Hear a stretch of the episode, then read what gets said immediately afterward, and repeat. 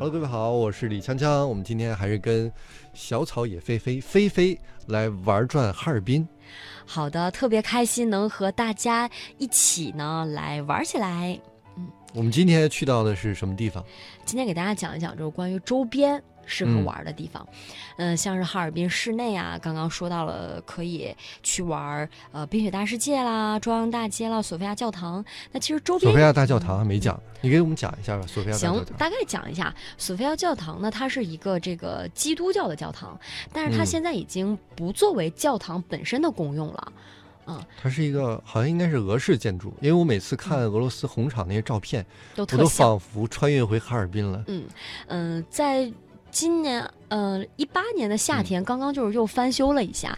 那现在索菲亚教堂它现在已经没有那些弥撒、礼拜啊这些功用了，它主要是在做一些展。嗯，比如说我曾经去索菲亚教堂去看过有那个，比如说那个昆虫蝴蝶展啊。嗯，然后包括有一些那个就是呃哈尔滨历史展啊，它现在都做这种功用了。嗯嗯如果说想要真正的去感受一下，嗯，哈尔滨的这个宗教文化的话，呃，推荐大家有两个教堂我嗯去过的，一个是在道里的叫做伯克利教堂，它现在是非常正宗的一个就是呃基督教的一个教堂，嗯它这个每次。嗯像是呃复活节啊、圣诞节都会有一些活动，嗯，嗯这个是可以，就是如果说有一些呃爱好者啊、可以去那儿看一下。那另外一个是非常著名的，就是在革新街上。革新街上那个教堂叫做圣母无染原罪堂，它是主要是呃天主教的一个教堂。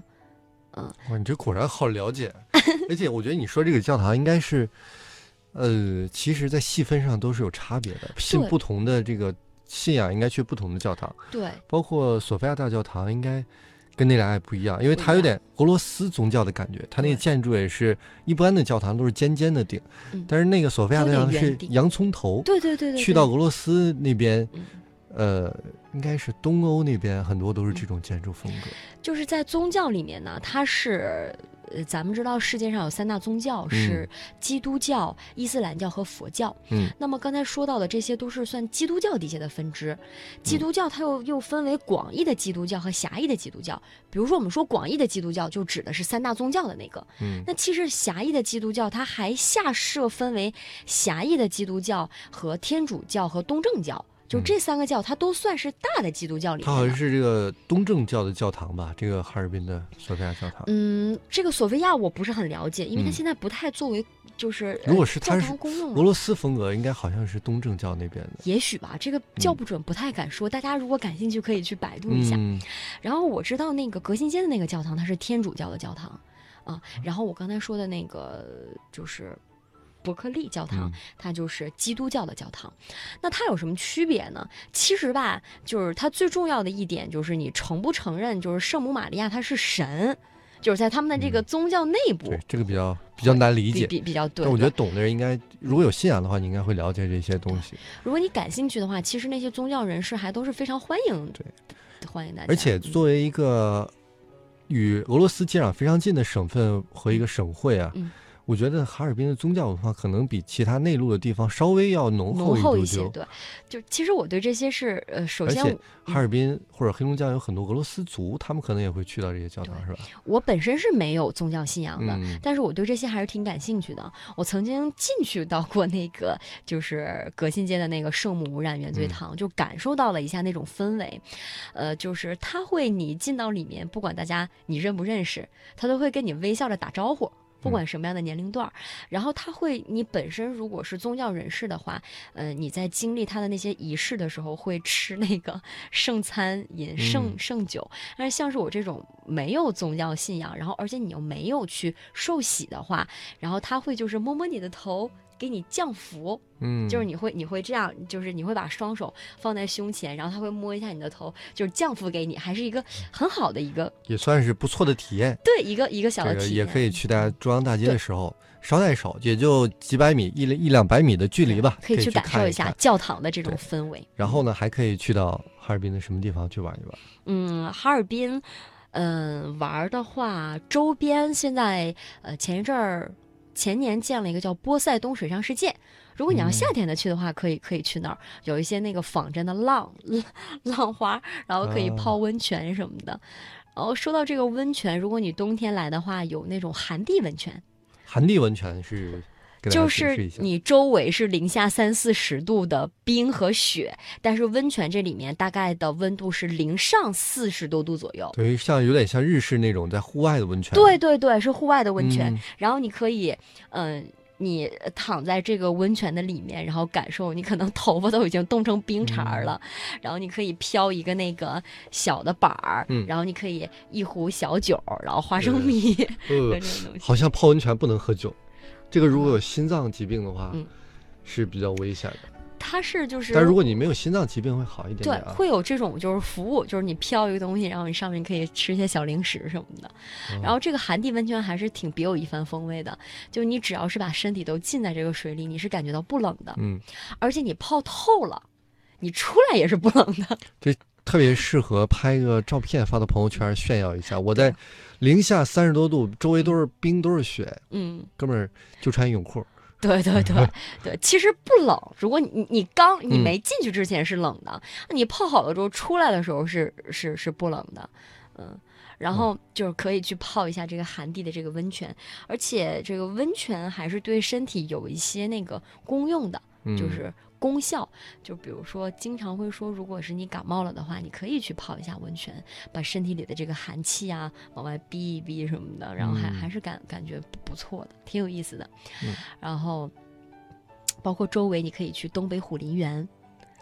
这个好像是很多年历史了。对，很多年历史。这个无论是四季，你都可以去的。它比较有特色的是什么呢？是你人在笼子里，嗯，然后你老虎是散养的，就是有点像野生动物园，或者是去非洲那种感觉。对，它那个车都是特制的，就是会有那种栏杆的。然后，如果说你是很土豪的话，你要出去玩，你可以去买牛，你可以买一头牛。啊，如果说你不花那么多钱，你可以买鸡。嗯然后你可以就是你买完之后，或者再没钱就自己跳下去，它真的会把你吃掉。你你就是可以明显看得到，你把活鸡扔出去，然后它那个呃老虎是不失野性的，就是你现场捕杀活鸡在你面前吃掉。然后那个老虎时间长，它很聪明，它看你车来了，它会啪的拿拿爪子就扒到你这车上，你真的与老虎零距离接触，那很爽。而且它应该比华南虎个头更大一点。是吧？我国这金融虎可能主要就是华南虎和东北虎。嗯，东北虎是不是应该西伯利亚地区都有这个分布，也算是濒危动物了？对，其实还是挺挺稀有的，所以说它成为了一个就是非常著名的一个景点。呃，无论春夏秋冬去都很好玩。而且我记得原来好像这个火车呀，去到哈尔滨很多地方去到哈尔滨坐火车的时候，你会进入到这个城市之前。你就会在火车上看到这个东北虎园林，好像是有这个东西，因为它好像是站在建在郊区。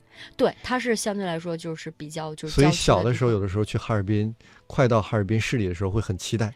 看看东北虎园在哪儿？对对，这个东北虎林园值得一去。冬天的时候，你看那个老虎啊，那个皮毛就是躺在那个雪白的雪上，然后而且它那种特别威严的样子，呃，感觉能跟这个野生动物有一个近距离的接触，也是很好玩的。嗯，还有什么？说到这儿，我都倒想介绍一下那个，嗯，北方森林动物园。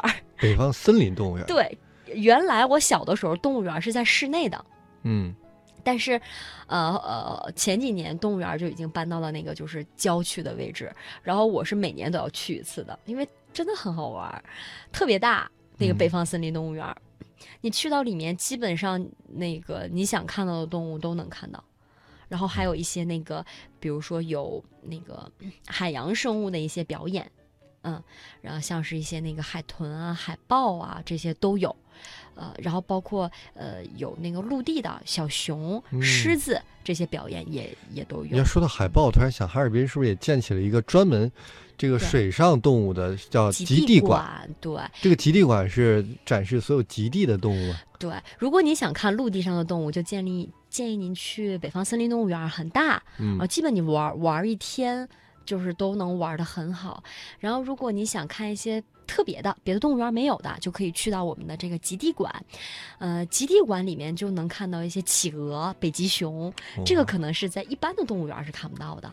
然后里面还有那个水母馆，特别好看，就是它做成的是一个一个就是大柱子，透明的柱子，然后里面有不同的水母，打上打上灯光效果，然后感觉真的是非常的神奇。而且我去了之后，我听他们给我介绍说，有一个看家的表演，当家这个两个。海豚，嗯，会给大家表演这个故事。是吗？对，这是一个有故事的一个动物的一个剧，《海洋之心》。对，《海洋之心》它是呃是白鲸，白鲸，对，它是两个白鲸，然后在这个驯兽员的带领下，两个鲸会形成一个新的这个形状，就是头嘴对嘴。然后把身子弓起来，尾巴对尾巴，正好是一个心形，呃，然后再配合着非常浪漫的泰坦尼克号的那个 My Heart Will Go On，然后特特特别。最适合情侣。是的，然后包括那个白鲸特别聪明，它还会跟你亲亲，它这个亲亲就是它一亲亲就会有一个有一个水圈，就是蔓延开来，对。